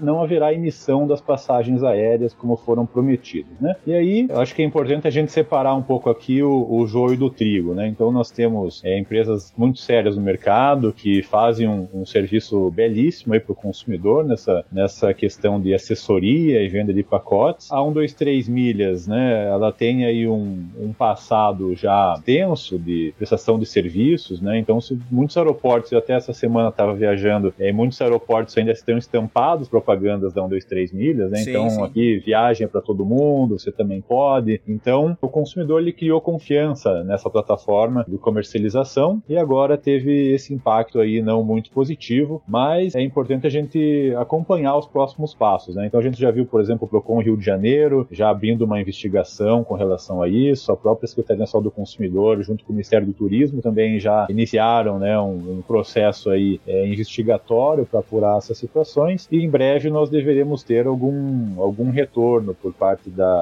dos órgãos públicos é, com relação a 123 milhas. É, só porque ah, talvez alguém ainda não, não saiba, né, como que funciona exatamente esse tipo de pacote, né? Ou de passagem aérea só, né? Como É, que era o cons- comercializado esse produto, né? Sim, então o consumidor ele, ele era atraído pelo valor né, desse pacote, dessa passagem aérea. Então normalmente a passagem aérea que variava de 2.500 a 5 mil reais, né, um destino aí é, Orlando, Miami, Paris, Lisboa, o consumidor era atraído então por passagens que seriam emitidas lá no, no- em 2024, 2025 a preços aí abaixo de mil reais, né? Esse, esse Sem uma data aí. definida, né? Até porque nem Exato. tem voo agendado para essas É, datas. o consumidor não consegue emitir, né, se ele entrar no site de qualquer companhia aérea, ele não consegue emitir passagens para datas tão distantes. E aí ele tinha um, vamos dizer assim, uma flexibilidade, entre aspas. né? Então essa flexibilidade seria da empresa dela emitir na data escolhida pelo consumidor, um dia antes da data pretendida ou um dia após. Né? Então é, essa era a dinâmica desse serviço, então era uma data flexível e o consumidor pagava pouco por essa passagem. Isso é na 1, 2, 3 milhas, né? Você tá Perfeito. explicando. É no hotel urbano, que assim, era um modelo muito parecido, né? Ele era um pouquinho diferente porque você tinha que definir três datas, né? Isso mesmo. Você definia ali três datas e aí é, ele se comprometeria com uma daquelas três com uma margem ali de também de um dia ou dois dias pra frente, né?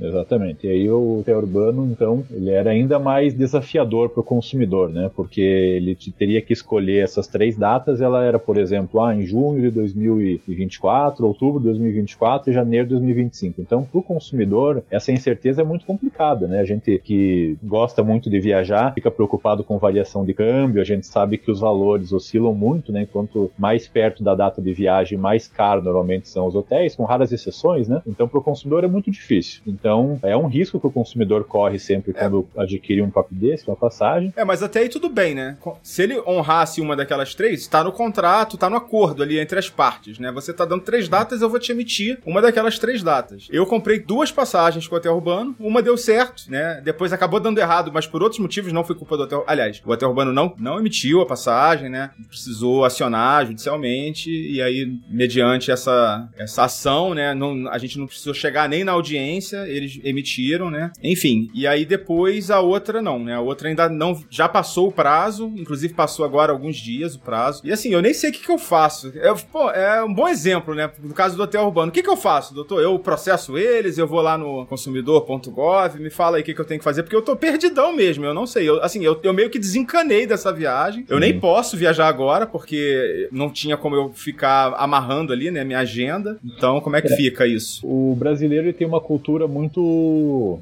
vamos dizer assim, litigante, né? Então a gente, sempre que acontece um, problema, a gente tem uma tendência a terceirizar o conflito, né? Então a gente Aham. vê isso às vezes em briga de, de, de acidente de veículo, né? Ah, então bati o carro, a culpa é minha, mas fala Briga com o meu de advogado. vizinho. Briga de vizinho, né? Fala com o meu advogado. Então sempre muito fala com o meu advogado. E aí, é, eu acho que é, que é importante compartilhar aqui, o governo federal ele tem uma plataforma que é muito interessante, que é o consumidor.gov.br, que está disponível tanto online quanto nos aplicativos aí da, do Android, do iOS, que o consumidor ele faz essa reclamação no site e em no máximo 10 dias a, a, empresa aérea ela entra em contato com o consumidor para trazer uma solução. Né? Eu sou um ávido utilizador dessa plataforma, ela funciona muito bem, né? então é a primeira orientação sempre é que o consumidor faça essa, esse primeiro contato com o próprio fornecedor, né? dá uma chance para esse fornecedor tentar resolver o seu problema. Estou ciente aí né, de que um, dois, três milhas tinha aberto um, uma loja, né, um lugar ali de atendimento aos consumidores em Minas Gerais, e daí, em razão do volume, acabou tendo que encerrar, fechar a porta porque não estava vencendo atender todos os consumidores e eles pediram então para que o consumidor voltasse a focar os canais de atendimento no WhatsApp, no 0800 e tal, que também tem sido alvo de bastante reclamação, né? Então ah. o consumidor ele tem essa oportunidade de entrar em contato com o fornecedor, que é a primeira sugestão. E a segunda sugestão é tentar esses canais como consumidor.gov. Também nós temos os Procons que estão aí para ajudar nessa intermediação entre os consumidores e os fornecedores. E no fim das contas, caso o consumidor não tenha uma resposta satisfatória ou que não haja solução, obviamente que a judicialização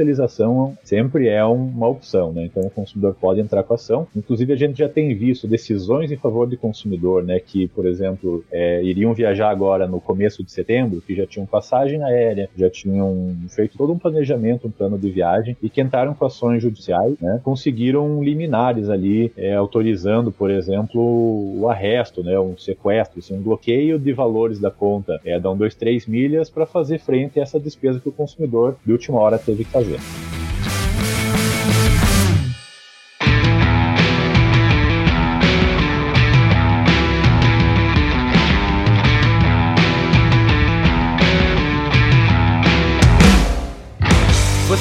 Ideia do número de consumidores que foram atingidos agora nessa decisão do 1, 2, 3 milhas? Porque eu me lembro que do hotel urbano era da casa das dezenas de milhares, né? É, tipo, 40 mil esse... consumidores, alguma coisa do tipo. É, a gente não tem essa informação do total, mas a informação que nós temos é que mais de 40 mil pessoas já ativaram o voucher da 1, 2, 3 mil. Né? Então, de fato, o universo de pessoas impactadas é muito significativo e é muito provavelmente que esse número é, seja muito maior, porque tem pessoas que ainda não, é, não estão cientes do fato, tem pessoas ainda que estão na confiança de que lá, em algum momento, essas passagens vão ser emitidas, né? Ou ainda aqueles consumidores que compraram para 2024, 2025, como não entrou é, explicitamente nesse programa de emissão de voucher, ele talvez acredite que essa, né, que talvez ali a, a, as condições, né, que a 123 milhas alega que são desfavoráveis para a emissão dessas passagens, desses pacotes, ela possa de repente normalizar. Então o consumidor é. brasileiro, principalmente ele é muito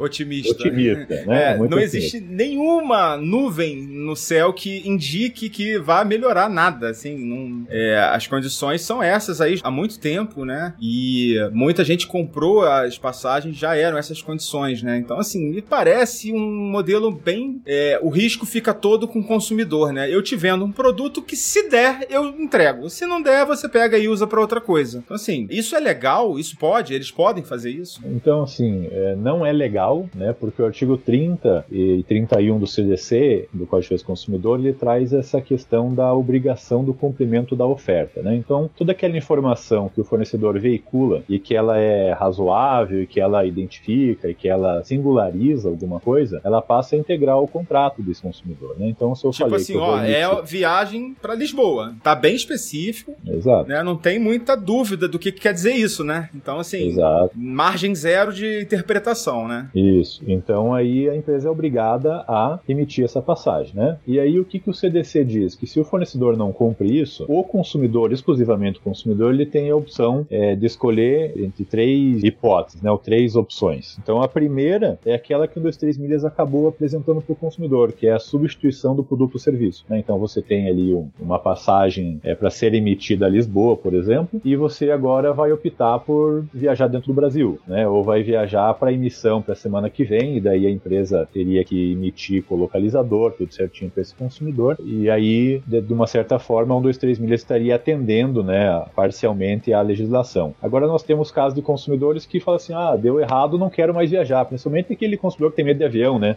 Por qualquer tá... vírgula que acontece, ele já, já, se apavora, fala assim, meu Deus, isso aí é um, é um presságio, né? Então, se, se deu errado lá nos três milhas, então é porque o avião ia cair, então eu prefiro não viajar. E daí ele quer, então, o dinheiro dinheiro de volta. Né? Ele quer pegar dinheiro, agora eu vou viajar de carro com minha família, não quero mais viajar de avião, e 1, 2, 3 milhas não deu essa opção. Né? E a legislação traz que essa é, esse é um direito do consumidor e essa escolha é do consumidor, não é do fornecedor. Né? Então, é, eu, já, é eu, eu, eu já tive a esperança de um dia 1, 2, 3 milhas anunciar aqui no Despachados, mas agora eu acho que não tenho mais nenhuma.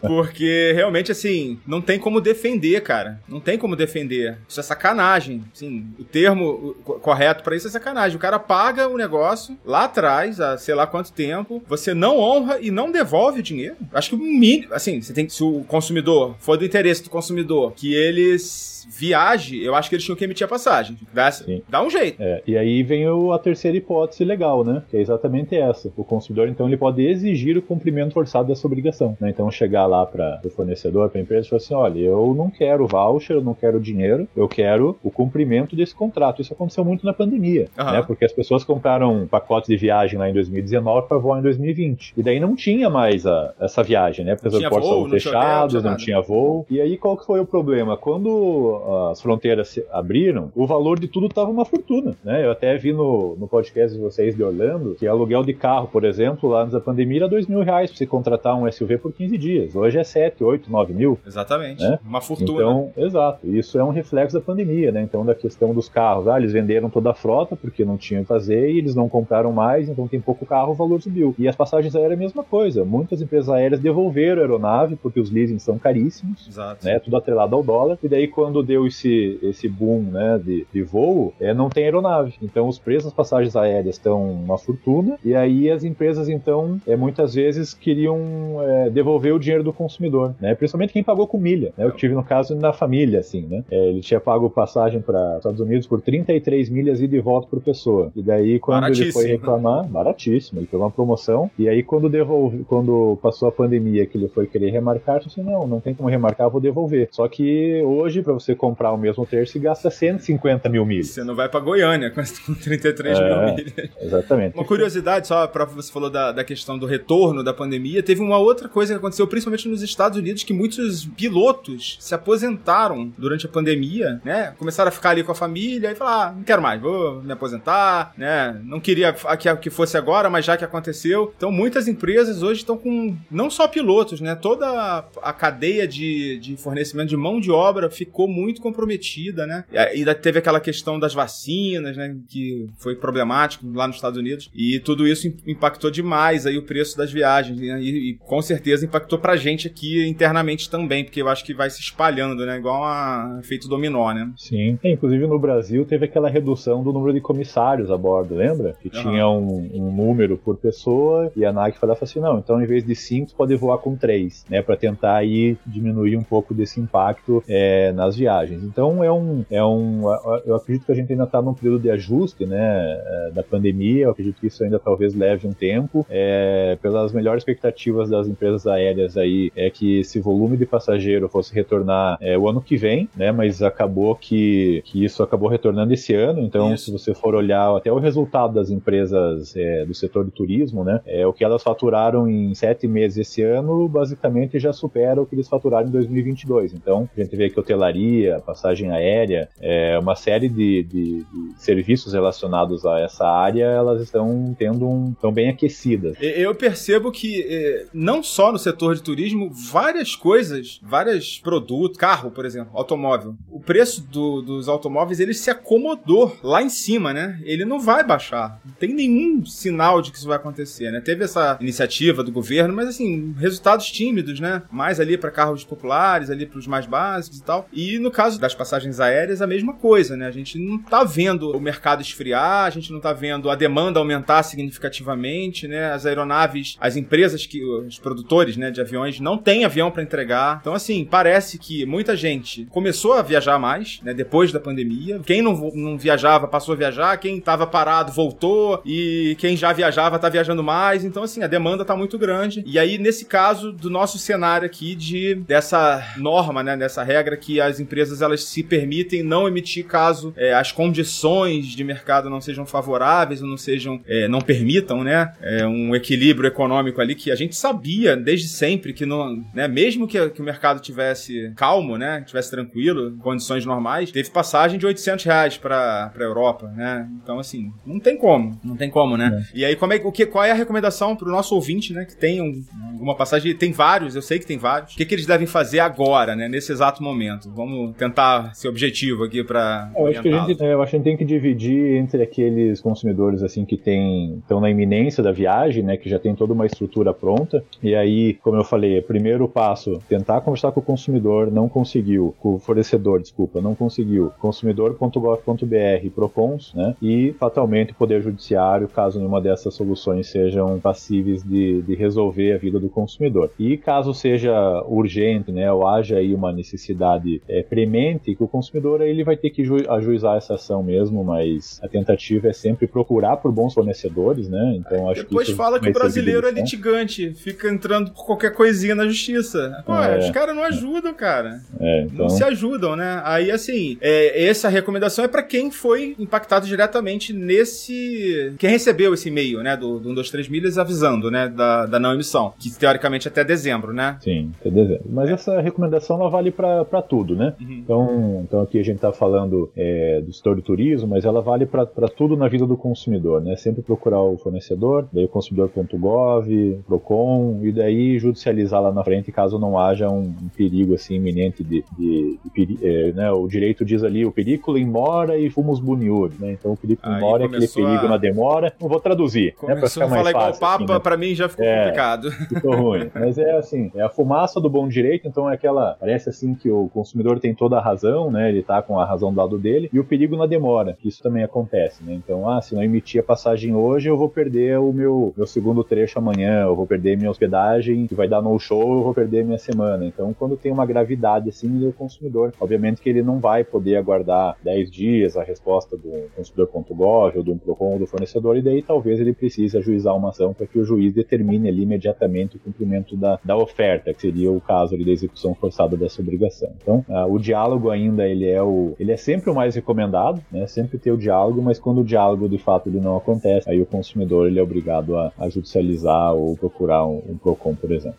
Tá certo. Esse número que você me falou me deixou bastante assustado, porque 40 mil só os que acionaram é, a emissão do voucher. Então, assim, supondo que na, na melhor das hipóteses, esse número de 40 mil sejam referente a metade, vai, dos clientes que estão aí, né, até o final do ano na iminência, né, de voar, de viajar, que provavelmente vão ter que correr atrás aí na justiça. Pô, então a gente tá falando certamente aí na casa de centenas de milhares de consumidores, porque ainda tem 2024, 2025 foram vendidas muitas passagens. Né? Exato. Então a gente tem que aguardar, né? Provavelmente essa informação ela vai aparecer em algum momento, seja num processo é, interno do Ministério Público ou da própria Senacom, mas são valores, são números significativos. Se a gente considerar ali o valor mínimo, né, da passagem ali que sempre estava ali perto ali da casa dos 998 mil reais, a gente está falando em 40 milhões de reais. Né? Então o impacto financeiro também ele é, ele é muito significativo e aí a nossa esperança é que de alguma forma isso se resolva da melhor maneira para os consumidores, né? Seja é. na devolução do dinheiro, na emissão das passagens, ou que o consumidor consiga se acertar com o fornecedor de alguma forma que fique bom para ambas as partes. É, a gente está falando aqui do 1, 2, 3 milhas, eu vou entrar em contato com a assessoria deles, vou mandar esses questionamentos que a gente está trazendo aqui, ver se eles querem se manifestar. Tá aberto aqui, se quiser explicar, se quiser trazer mais, mais esclarecimentos, a gente coloca no ar também. Então, uma coisa interessante, importante também que eu tenho ouvido é que algumas pessoas estão é, achando que o hotel urbano faliu, que ele não existe mais, né? E isso não é verdade. Eu sei que isso não é verdade. Não, eles não faliram e até onde eu sei, nem recuperação judicial eles pediram. Você tem mais informações sobre isso? E também, se um, dois, três milhas existe alguma coisa no horizonte que indique alguma possibilidade de, de alguma recuperação ou de falência mesmo? É, nenhuma das duas empresas faliu. Acho que isso é a notícia positiva para o consumidor, né? Então, onde há luz, há, há esperança. Mas é importante que o consumidor também ele fique muito, muito a par das informações, né? Então, entrar em contato direto fornecedores, tentar aí é, verificar no, nas mídias, né, os canais aí é, confiáveis de notícia, para que o consumidor acompanhe também a saúde financeira das empresas, para que também seja mais uma fonte aí de conhecimento para que o consumidor possa tomar uma melhor decisão. Então, é, espero, né, que pelo menos a informação é essa, que não faliram, né, esperamos que de fato isso não ocorra, porque essas empresas elas também contratam muitas pessoas, né, então a gente também tem que pensar é, no, nos trabalhadores que estão aí, que também é, têm suas famílias, então a gente torce para que eventual dificuldade é, operacional financeira ela logo logo possa ser ultrapassada e que os consumidores possam receber suas passagens e possam fazer as suas viagens dos sonhos é. É, muito brevemente. É, eu inclusive assim, eu conheci de perto ali o, a, o Hotel Urbano aqui do Rio, né? Trabalhei em um projeto que era, eles eram sócios e conheci ali alguns dos sócios, né? Os principais sócios ali do, do Hotel Urbano, são três, e realmente eles têm uma, tinham, né? Infelizmente agora eu sei que eles já demitiram uma boa parte da equipe, e mas eles tinham um, um grupo de colaboradores ali, né? De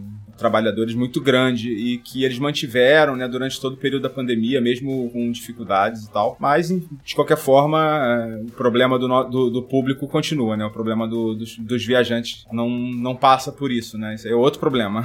É, isso aí. Mas esperamos que isso, de alguma forma, se, se resolva, né? A, a própria Senacom fez um, um acordo, é, agora eu não, não, não tenho bem a informação, porque era para ser um termo de ajustamento de conduta e acabou não, não acontecendo, né? Mas houve assim um algum outro instrumento. Uma, é, houve um compromisso, né, do hotel urbano de, de tentar regularizar a situação, de encaminhar, por exemplo, relatórios, né, de estadia cumprindo. Então é muito provavelmente que isso ocorra também com a 23 milhas. E aí é bom a gente acompanhar os canais oficiais aí da Senacom, do, do Ministério da Justiça, que devemos ter é, novidades nos próximos dias, né? Porque a notificação da Senacom ela dava um prazo de dois dias para a 23 milhas se manifestar. Então é, até a semana passada passada ainda não havia sido notificada. Provavelmente essa semana já foi, né? Então o prazo aí, se já não findou-se, deve estar tá acabando, né? E aí deve haver algum tipo de pronunciamento também oficial por parte do governo. Eu acho que é isso, né? Agradecer aí a participação, agradecer aí seus esclarecimentos, né? Porque muita gente está muito ansiosa, né? Decepcionada, né? A gente sabe que para muitas pessoas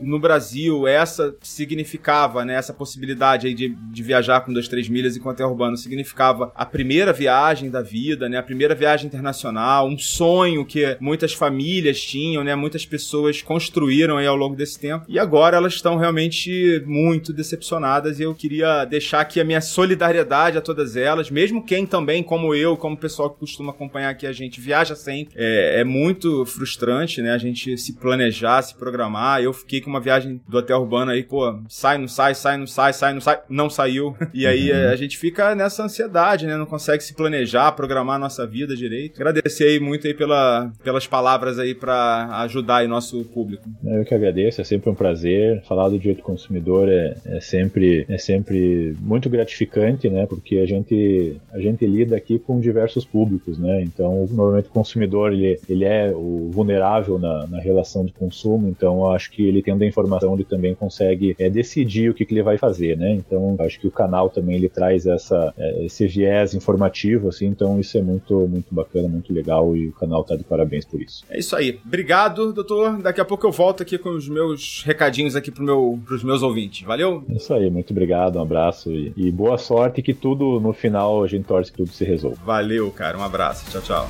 Um abraço, tchau.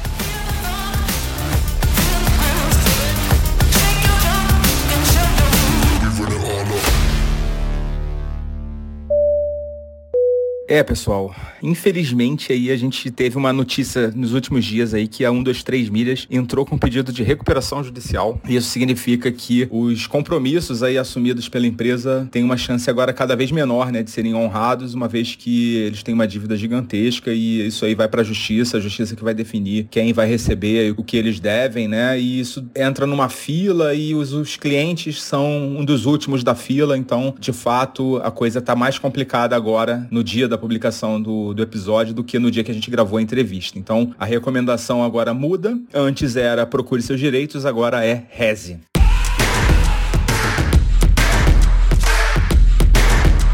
Então, pessoal, acabamos de ouvir aí o nosso amigo falando aí do caso da 1, 2, 3 milhas. Vocês, por acaso, também se safaram dessa ou acabaram comprando. Deus me defenda, homem. eu já tenho um tempinho que a gente não compra. É, é. Assim, eu nunca comprei e uma coisa que quem não viaja, que não, que não tem histórico de viajar, que não, que não é, não tem essa esse XP, vamos botar assim, né, tem que confiar muito em quem viaja e quem entende bastante do assunto. E é muito difícil você achar uma pessoa que é bem viajada e que bota a mão no fogo para esse sistema, entendeu? Que bota a mão no fogo nesse tipo de empresa porque, pô, ela deu certo anos, deu muito certo para muita gente, muita gente vai viajou, muita gente conheceu muito lugar e tem toda uma questão social em relação a isso. Mas, meu, era uma coisa que é igual Itapemirim, né? Companhia Aérea do Brasil. Todo mundo sabia que não ia dar certo e batata, né? Foi o que aconteceu. Ô, Foca, se você me permitir, eu queria fazer um resumo aqui para os ouvintes, né? Porque pode ser que o pessoal saiba o que tem acontecido, outros não. É falar um pouquinho, né? Assim, eh, obviamente a gente não está dentro da empresa, não tem conhecimento profundo sobre ela, mas é, dos possíveis motivos né, que isso deve ter acontecido, até para servir como um alerta para outras empresas que possam vir atuar como um, dois, três milhas. Né? Então, assim, primeiro, acho que é, que é importante a gente é, entender que a um, dois, três milhas, ela não é uma empresa só de milhas, não é uma empresa de milhas, né? ela é uma OTA, né? é uma, uma agência de viagem online, ela vende vários tipos de produtos ali dentro, e dentro da, da, da hold né, dessa empresa, eles têm a Hot Milhas, que é a empresa responsável né, em fazer é, todo o trabalho com relação às mídias. Né? Então, é, acho que tem, tem diferenças aí né, entre a, a 1, 2, 3 milhas e, e a, a, Hot Milhas ali. Tudo isso começou por quê? Porque a 1, 2, 3 milhas oferecia, vendia preços de, de, de pacotes muito baixos, né, futuros, é, com uma expectativa de negociação com as companhias aéreas ou uma expectativa de queda de preço dessa passagem. Aí ela entrava meio que num leilão, que numa, num, num caminho caminho de sorte, né? Se tivesse esse preço de passagem ao valor que eles venderam, ótimo. Se não, o que aconteceu aqui dentro do que a gente vem vendo agora. E as, as viagens, boa parte delas não tinham datas, né, pre previamente assim marcadas. Um flexível, é, então você tinha que ficar garimpando ali aí passagem, a própria hospedagem, para enquadrar ali dentro daquele preço esses pacotes promocionais que eles, que eles fizeram. E aí veio a pandemia, ah, com a pandemia, pós-pandemia, houve uma demanda muito grande sobre viagens, mas também também teve essa, essa questão do aumento de preço, né, de uma série de, de produtos e serviços. Em especial, a gente vem percebendo e sentindo isso que as passagens aéreas, né, gente? Depois da pandemia, com uma loucura o preço de passagem aérea. Aí eu acho que foi uma somatória, né, de, de aposta na expectativa de comprar passagens baratas, com um aumento brusco dessas passagens, ah, acabou desencaixando, né, essa parte financeira aí deles, tendo prejuízo, e aí eles começaram a empurrar, né, os pacotes, começaram a adiar, começaram a cancelar, e aí aí onde veio todo esse problema, virou uma bola de neve e tomou essa proporção, né? Então, assim, o Bruno já até citou aí um pouquinho antes no começo do, do episódio, assim, é cuidado com aquelas promoções mágicas, cuidado com valores, né, de, de pacotes super promocionais, é, muito cuidado com isso, porque não existe almoço grátis, né? E evitar aí também, né, Foca, de você é, comprar esse tipo de pacote para um, uh, um, longo prazo, muito, muito para frente, né? A gente sabe que no nosso, no nosso país aqui no Brasil é, é complicado você é, comprar coisas muito para frente. Então, compra ali com uma data mais curta, médio prazo, né? Que você minimiza talvez o problema. Com certeza. Opte sempre por pacotes que você vai ter a sua passagem emitida no momento da compra, né? No ato da compra. Isso é uma dica importante também, né? Para as pessoas que fazem, é, acho que todo mundo, né, a compra da passagem online e tudo mais, por exemplo, é bem diferente o pegar a Decolar, que é uma outra empresa bem consolidada que infelizmente não está patrocinando a gente, mas que podia, viu, Decolar? Fica à vontade. por exemplo, se você compra na Decolar, a Decolar ela já emite a sua passagem aérea e você já consegue entrar no site da companhia aérea e você vê o número do voo, sabe? É completamente diferente. É um 2, 3 milha, ela vendia coisa para 2025, gente. Aí, tipo, como as empresas aéreas não vendem coisas para não, não, vendiam, vendem, não, não vendem aí até hoje coisas pra, não vendem para 2025. Né? Eles diziam que eles tinham um algoritmo que conseguia prospectar o valor de como estaria, mas como o mercado tem se comportado de forma anômala nos últimos quatro meses eles amargaram prejuízos muito grandes e pararam de honrar os compromissos. Só que, gente, pô, é, é isso é exatamente o que o André falou. Se, se a companhia aérea, que é normalmente a parte mais cara, uma das mais significativas, não tá te dando a certeza, não, não tem o seu voo, não tem o número, não tem o aeroporto, pô, como é que você vai planejar a sua viagem e ter outros gastos se você não tem o, básico, que é a largada, né? É verdade. A compra de uma promessa, né? E a gente sabe que aí é complicado. É, exatamente. E, e outra, né? A gente também não vai ficar falando muito e tudo mais, até porque o nosso setor jurídico não permite a gente falar tudo que a gente acha desse tipo de empresa, né?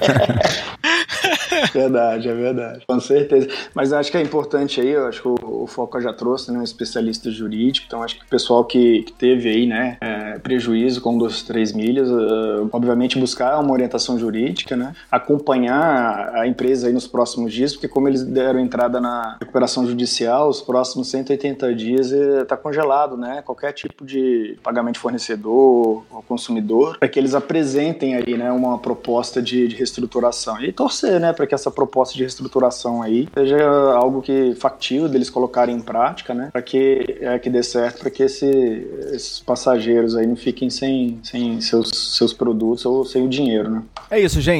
Vamos encerrando aqui mais um episódio do Despachados, agradecendo mais uma vez aqui a participação da minha ilustre e distinta tripulação. Muito obrigado, Bruno. Pô, Foca, um prazer, uma alegria, satisfação mais uma vez estar aqui. Gente, quero. O final é sempre importante a gente fazer uma propaganda. Quero fazer uma propaganda aqui do meu blog, das minhas redes sociais, é Aventura na Estrada. Você fique à vontade. Para quem não sabe, eu tirei um ano sabático, estou fazendo uma grande viagem pelo, por este planeta. Já estou há dois anos já. Comecei com motorhome, agora estou indo de casa em casa, apartamento em apartamento. É, quando esse episódio sair, provavelmente eu estarei no Equador. Então compartilho lá o nosso dia a dia. Quero fazer essa propaganda e quero fazer uma propaganda também da minha senhora. Tem um podcast, Dinheiro é Coisa de Mulher Sim. Ela já foi convidada aqui do, do Despachado, já justamente para falar sobre finanças e é, é, e é completamente voltado né, para o feminino, para as mulheres, até porque, como o próprio nome já diz, né, lá no Spotify, ou aqui no Spotify, Dinheiro é Coisa de Mulher Sim. Uma alegria, fico. Não me coloque na geladeira de novo, foca, por favor. Nada de geladeira. Certo. a gente se vê. Foi mudança de clima, não foi geladeira, não.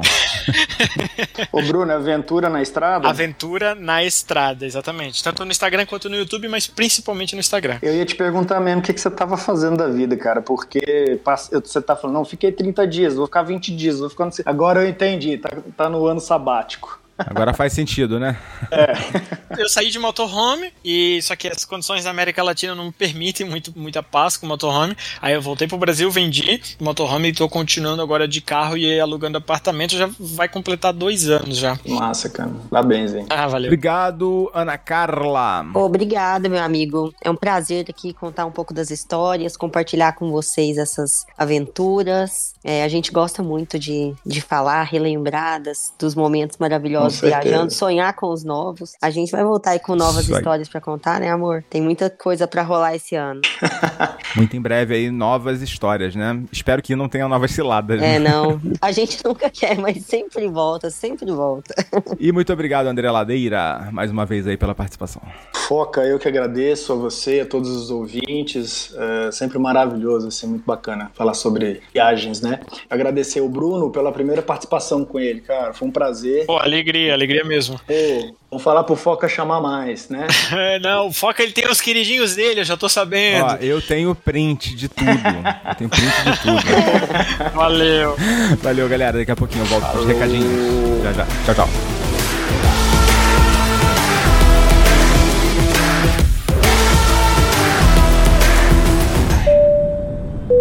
Você já sabe, mas não custa lembrar. O podcast Despachados precisa do seu apoio. Visite o site apoia.se barra despachados ou procure por Despachados no seu aplicativo PicPay. Escolha um dos planos de assinatura que mais combina com você. Pela atenção, obrigada.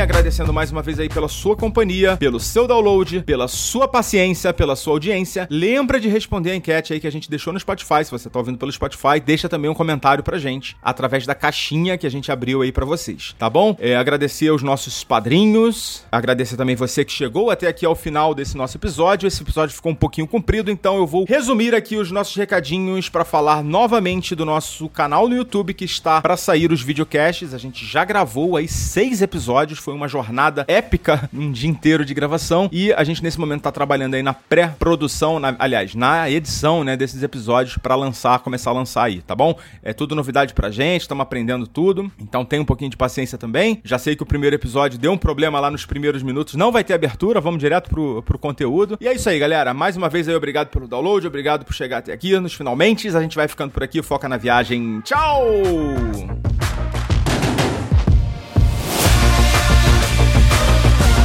Podcast Despachados tem a produção e a apresentação do mamífero aquático Foca. Edição de áudio do Danilo Pastor. Identidade visual e arte da vitrine, Vini Campos e Maiara Vieira. Vozes de Patrícia Treze, Patrícia Vieira e Alves Garcia. Produção de pauta, Bruno Sérgio. Post do episódio de Bruna Yamazaki. Trilha sonora Upbeat. Realização Mindset.net.